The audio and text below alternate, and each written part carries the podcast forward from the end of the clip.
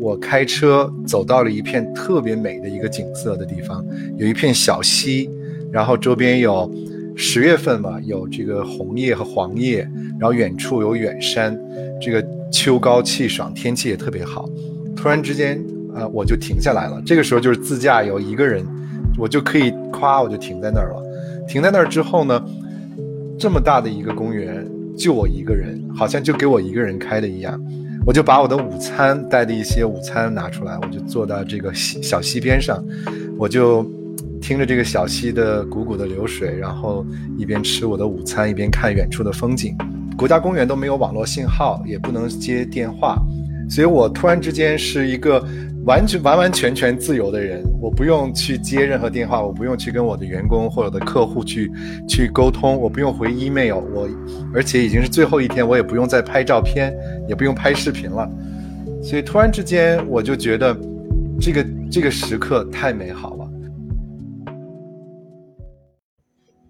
Hello，留学生日记 FM 的听众朋友们，这里是小董。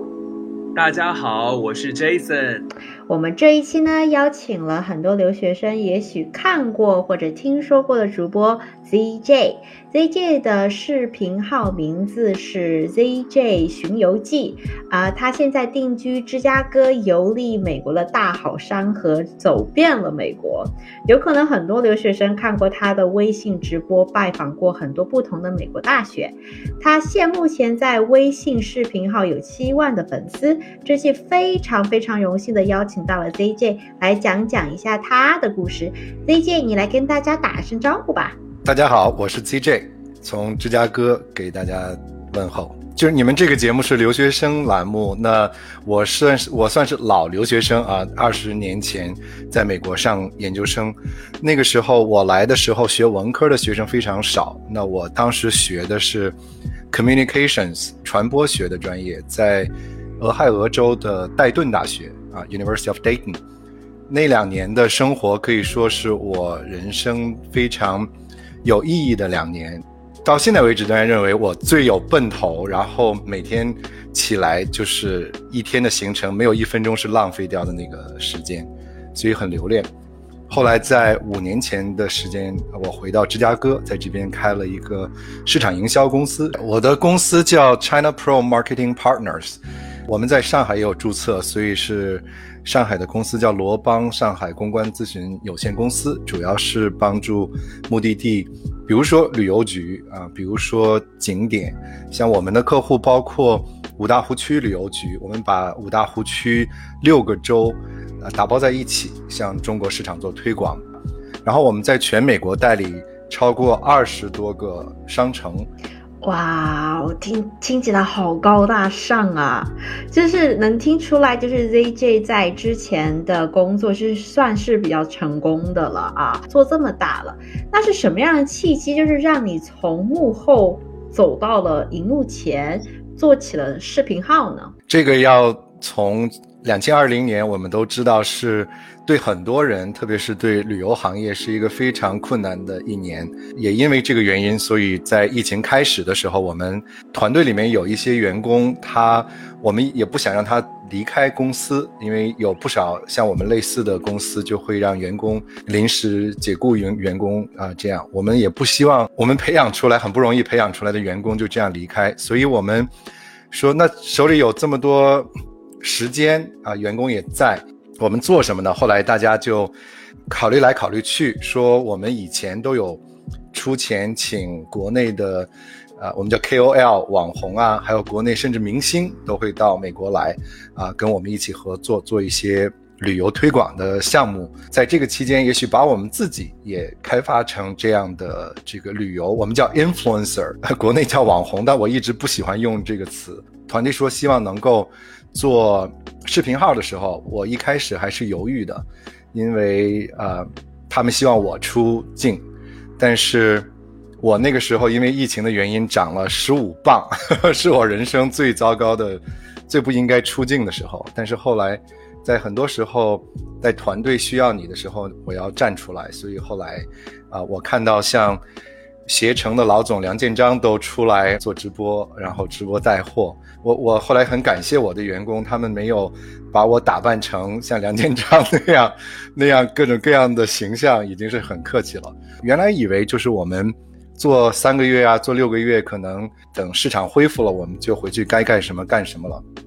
但是没有想到，三个月变成六个月，六个月变成一年。那现在一年零八个月之后，我们仍然还在做这个视频，呃，但我不后悔我们做视频这个决定，因为，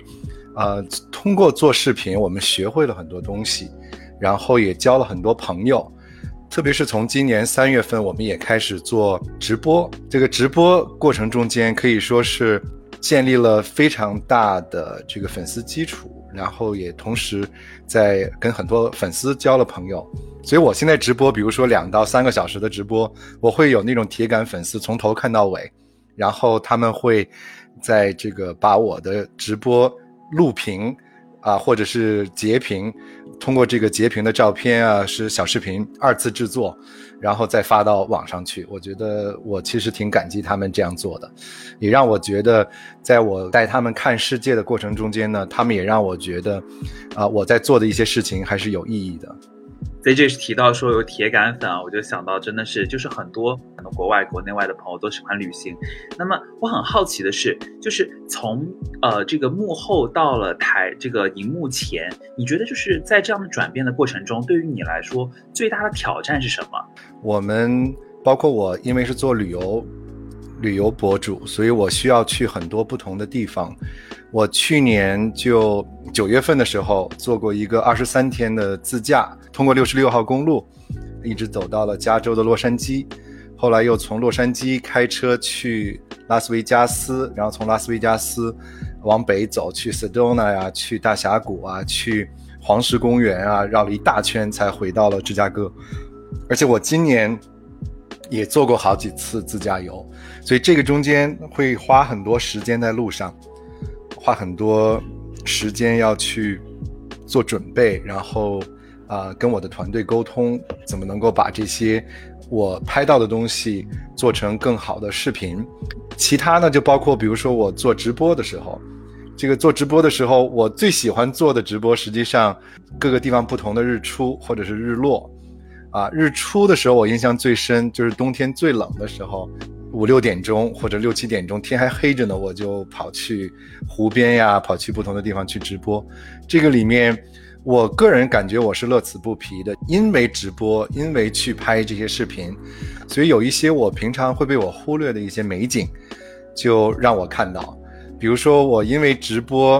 啊，看到了芝加哥的日出。我在芝加哥住了十多年，不到二十年，我从来没有看到过芝加哥的日出，因为我起不来那么早。但是自从做了视频号以后，我已经无数次直播芝加哥的日出，带着我的这个。粉丝在直播间镜头看到这么美的风景，啊，也让我意识到了哦，我原来做旅游的，但是我错过了这么多最美的一些风景。是的，要为了给观众们呈现出最美的景色，所以很多时候我们要耐着性子，在耐心的过程中，很有可能就会有很多美景，意料之外的美景出现。那刚才 ZJ 也提到了，就是说，呃，在做视频号的过程中，他可能没有在观众看到的这么就是这么享受，可能有很多时候在路途中奔波，可能要早。起，然后可能要等待。那我想问 ZJ 的是，就是你目前你是不是享受这样的一种工作生活的这样一种状态呢？你是不是享受说，呃，我为了要去呈现出一幅美好的景色，而必须要去奔波劳累，必须要去等待？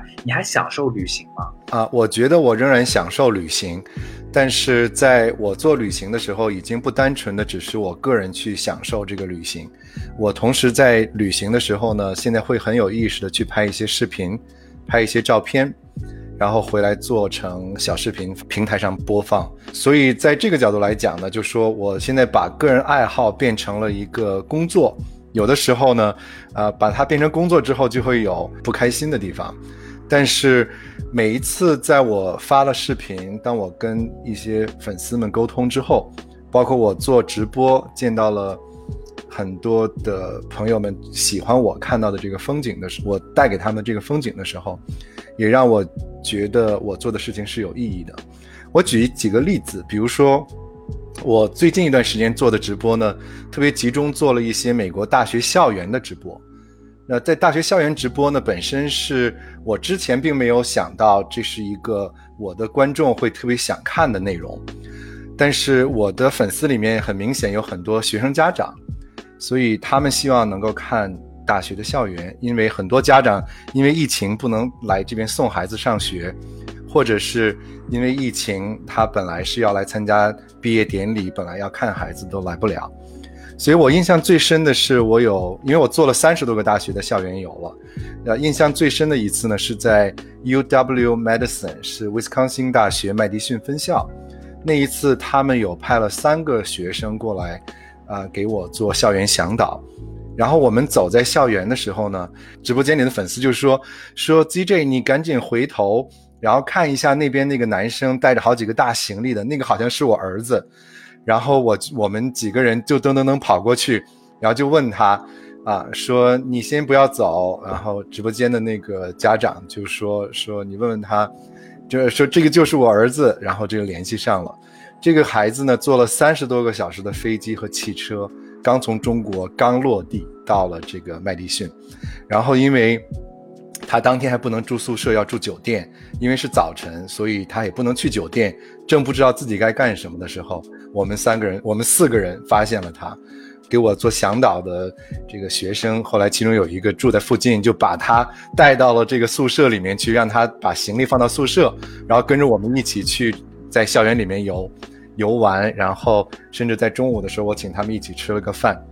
这中间还有一个插曲呢，就是就那天在 UW Medicine 真的发生了好多事情。我们去了一个亚洲人开的食品店，然后我就习惯性的在直播过程中间就扫一下这个店里面的镜头，然后我看见有这个中国店员，我就也把镜头给他，然后扫到了。在直播结束之后呢，有一个妈妈给我发了一个特别长的一段短信。就说你让我看到了我我的女儿，虽然我这个没有能够跟她直播间里面通上话，但是你让我看到了她的生活状态，所以我非常感激。然后我都没有意识到我在直播间镜头让她看到了自己呃日思夜想的女儿。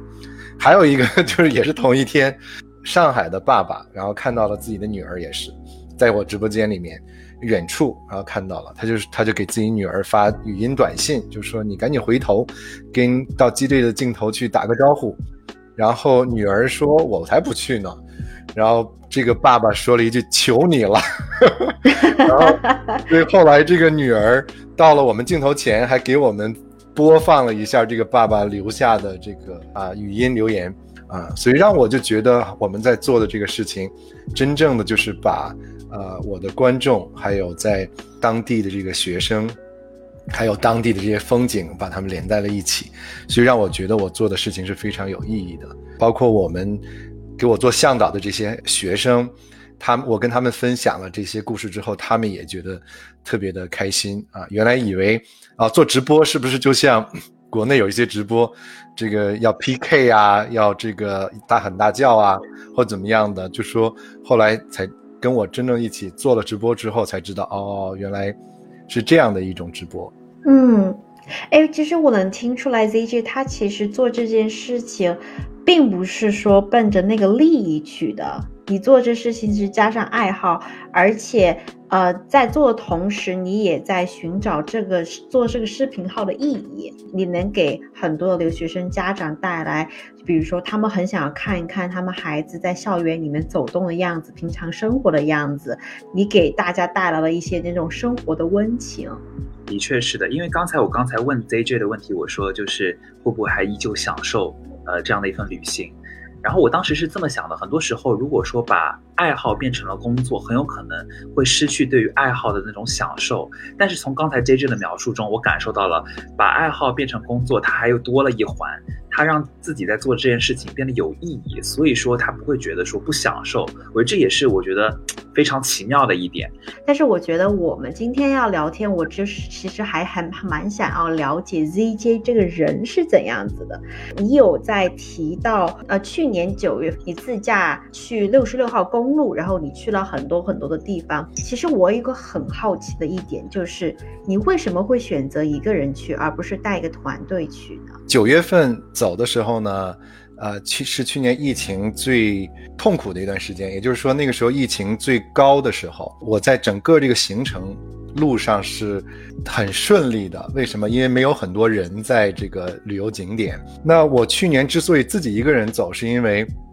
其实之前我有想过带一个摄影师的，但是呃，首先二十三天。其实我走之前，我并不知道最后什么时候会回来，所以走的时候是没有计划我回来的这个时间的。呃，另外呢，因为疫情，所以也不是很愿意拉着一个人跟着我到去到处跑来跑去，还是有风险的。你在自驾六十六号公路的时候，哪一个场景让你最印象深刻？有两个地方，就是最印象最深刻的，基本上还是我跟。当地的人有比较深的交流的地方，那其中有一个地方呢，叫 Gary's Gay Parita Gas Station，就是一个很放破旧的一个被人放弃放弃了的加油站。那今天它也不是加油站了，它就是一个旅游景点一样的。那我在那边去的时候呢，就是跟。这个 Gary 是一个老人家，他已经去世十多年了。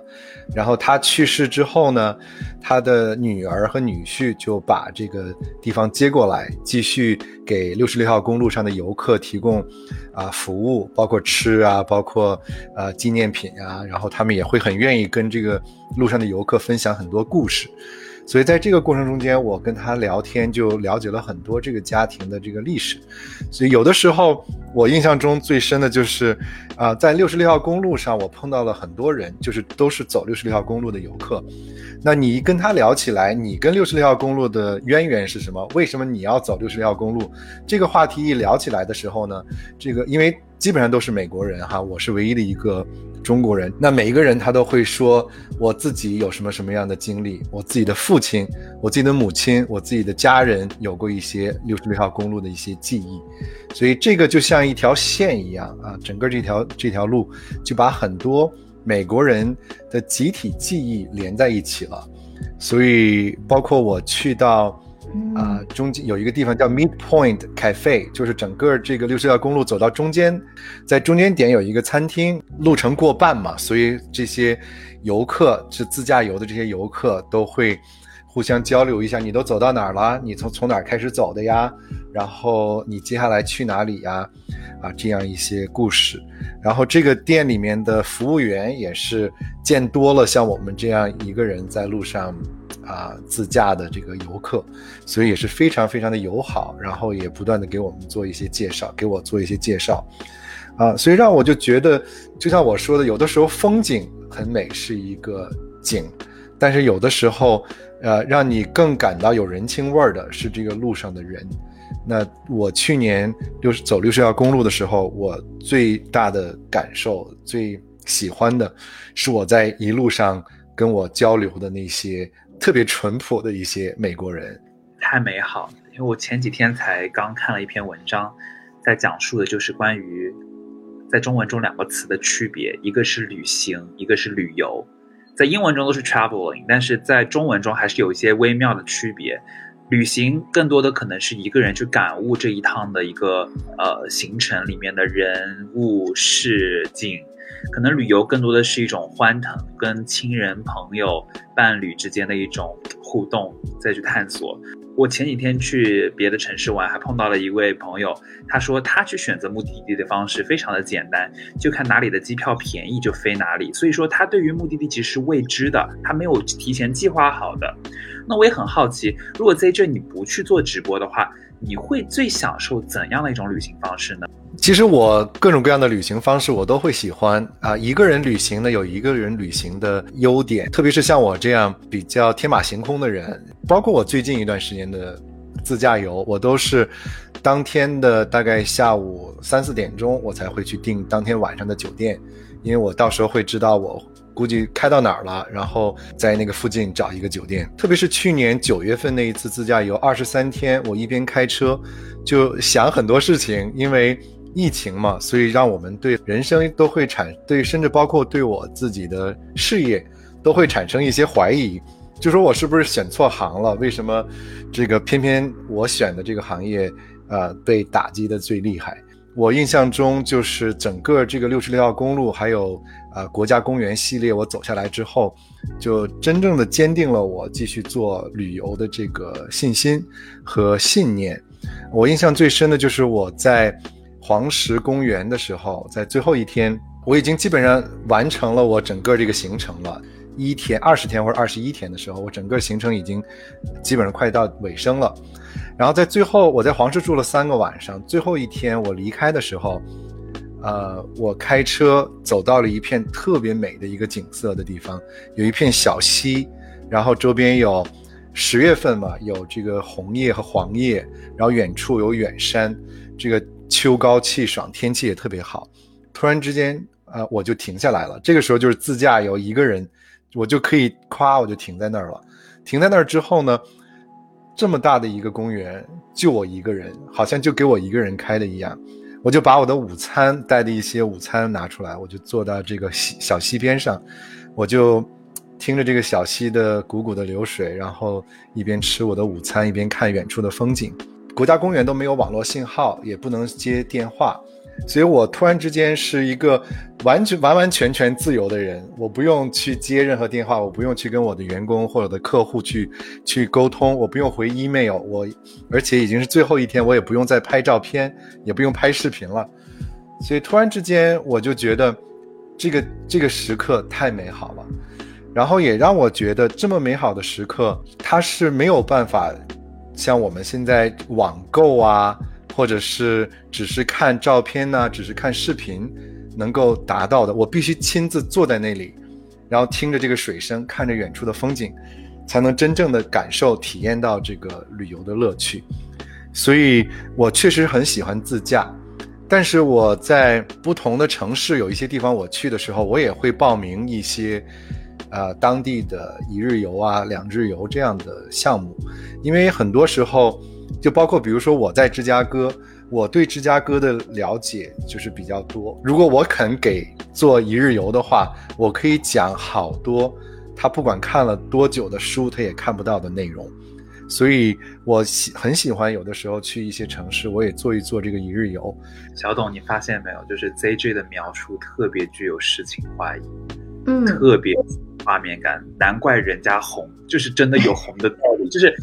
整个描述的过程特别有画面感，那个什么落叶，然后整个公园是为我一个人开的，然后在那吃午餐，哇，我我好羡慕你的生活啊，ZJ，我特别羡慕你刚才浪漫的生活，一个人的浪漫，哇，太美妙了。Jason，我我真的我我刚刚就还想要就是 comment 一下，我说。ZJ 的生活就是我以后想要过的生活，就是你，就是我很想要成为你这样的人。那 ZJ，我有一个问题，小董和我都特别羡慕你的生活。那 ZJ，你自己羡慕你自己的生活吗？如果你不是你，就是如果你今天你不是 ZJ，你是路人甲，你会羡慕屏幕前的那个你吗？我觉得是这样，每一个人都是一个非常不同的个体，所以。只要我今天过着开心，它就是我想要过的一个生活。我很喜欢的一个博主呢，在他的个人介绍里面说过这样一句话，就是你所你所有你走过的路都是必经之路。我去年在疫情开始的时候呢，我刚才跟你们说我长了十五磅，因为疫情开始之后呢，是建议大家在家里面隔离，不要出去。所以像我这样很听话的人，就在真的在家里面待了两三个月，然后长了十五磅。后来我们就决定做视频号的时候呢，我去报了报名参加了一个十个星期的视频制作的一个课程，在这个课程中间呢，我每个星期要交一一个作业，然后我就跑出去不同的地方去拍视频。那个时候真的是还不会呢，但是在拍视频的过程中间，就发现，哎，这就是我身边的东西，为什么我平常没有注意到它这么美？然后我在出去拍的时候，我要找一些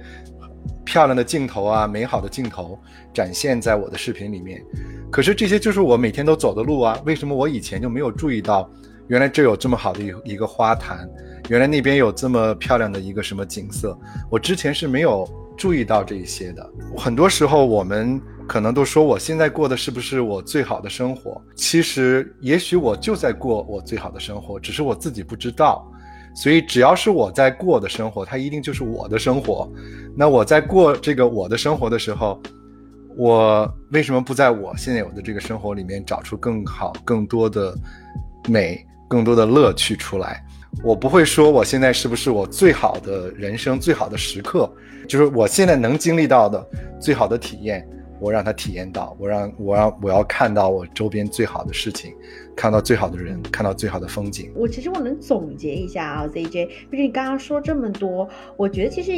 疫情也是变相的帮助你。你不是说你以前在做公司吗？只是很忙，但是其实，在疫情后你慢下来了之后，你才意识到是要活在活在当下的。而且其实你一直也在追求着活在当下，但是有可能因为事业各方面、团队各各方面在推着你走，然后疫情其实它能给你个机会，把你的摄像摄像机、照相机拿出去，真真正正的活在当下，感受当下。是的，其实刚才你问我自驾游二十三天为什么自己去？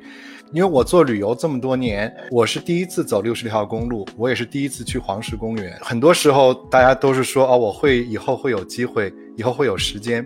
特别是六十六号公路这样的长线，我要开车从芝加哥开到洛杉矶。去年真的是给我一个机会，因为我突然之间手里有很多时间，我怎么去花这个时间？所以这个对我是一个契机。我还可以举一个例子，就是。去年冬天最冷的时候，圣诞节前下着大雪，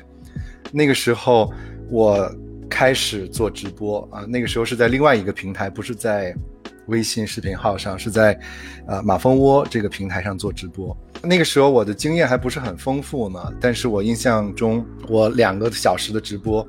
在零下多少度的温度里面直播芝加哥的又冷又风又大的这个风景，但是在结束的时候，来到了芝加哥一个叫 Wrigley Building 箭牌大楼前面。这个时候，突然有一个灵魂的灵魂歌手啊，在那边黑人的一个歌手在那边唱歌，就是直击心灵的那种歌，特别特别的美好，特别好听。我跟我直播间的人就十分十几分钟就一直在这样静静的听这个音乐，就有一种真的是震撼到心灵的那种美。如果我没有出来做这两个小时的直播，我在家里面看电视，在家里面看书，在家里面不管做什么荒废掉的，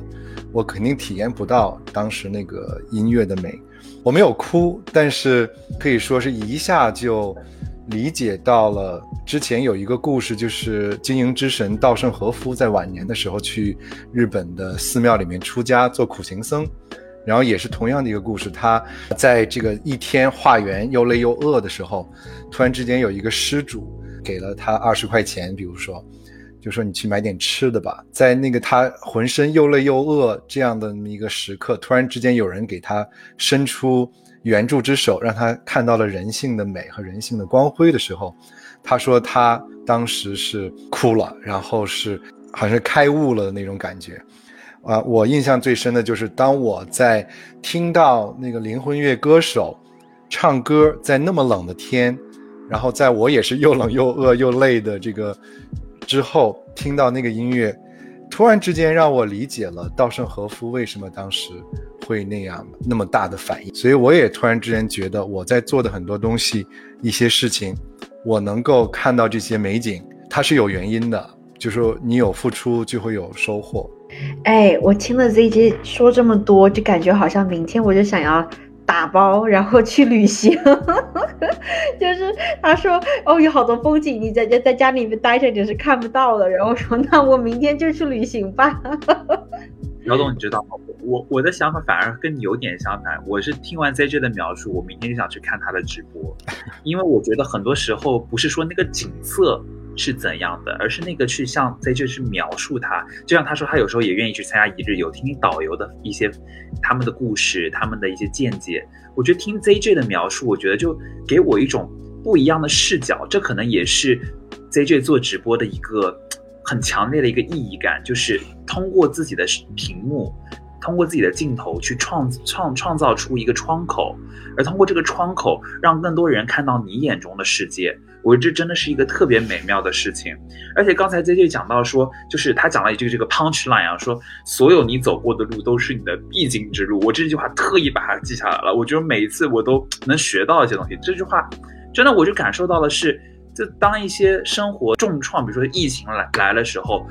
可能这句话能给我带来的就是去接受它，并且拥抱它。刚刚 ZJ 也提到了，就是说，呃，有粉丝群，然后我特意记了这个数字，有五六千个粉丝。那我很好奇的一个问题是，那 ZJ 你会认为自己现在红吗？就是你觉得自己现在是一个当红主播，还是呃小有名气，还是嗯之后还可以做得更好？我很好奇你对于红的一个理解和你对自己。未来目标的一个，我们做这个视频号的时候，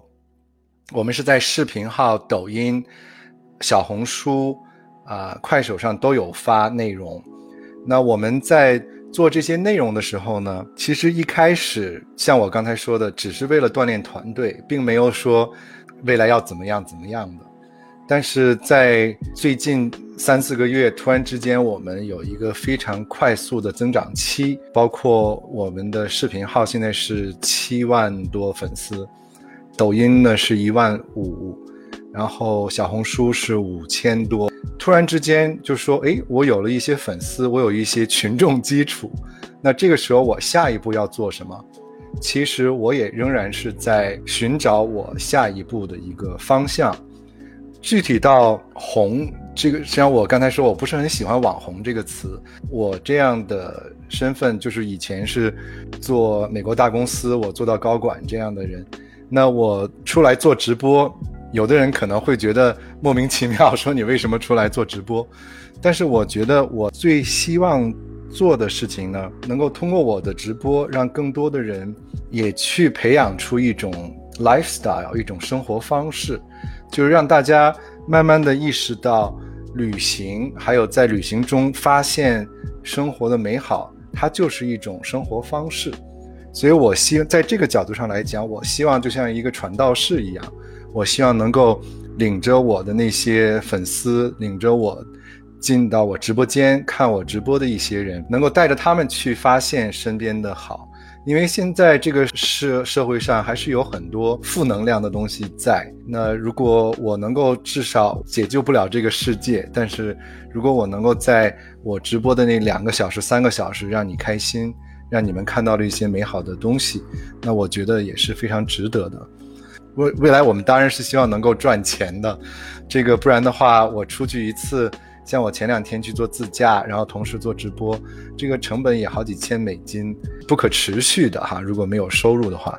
但是我们也还是比较谨慎，就是未来我不希望各种各样广告啊，或者随便带货或者视频这个空间里面不缺另外一个博主去卖口红、卖化妆品、卖营养品。如果我能够带着大家看更多的风景，然后同时能够找到一些。就一些好一点的产品，愿意通达到我也是喜爱生活的这些粉丝群群里面去的话，那可能是我未来最希望达到的一个方向和目标。刚刚 ZJ 有提到你的 slogan 口号“游历山河人间值得”，其实我一直很感兴趣，很感兴趣的就是你为什么会加上“人间值得”这这这四个字。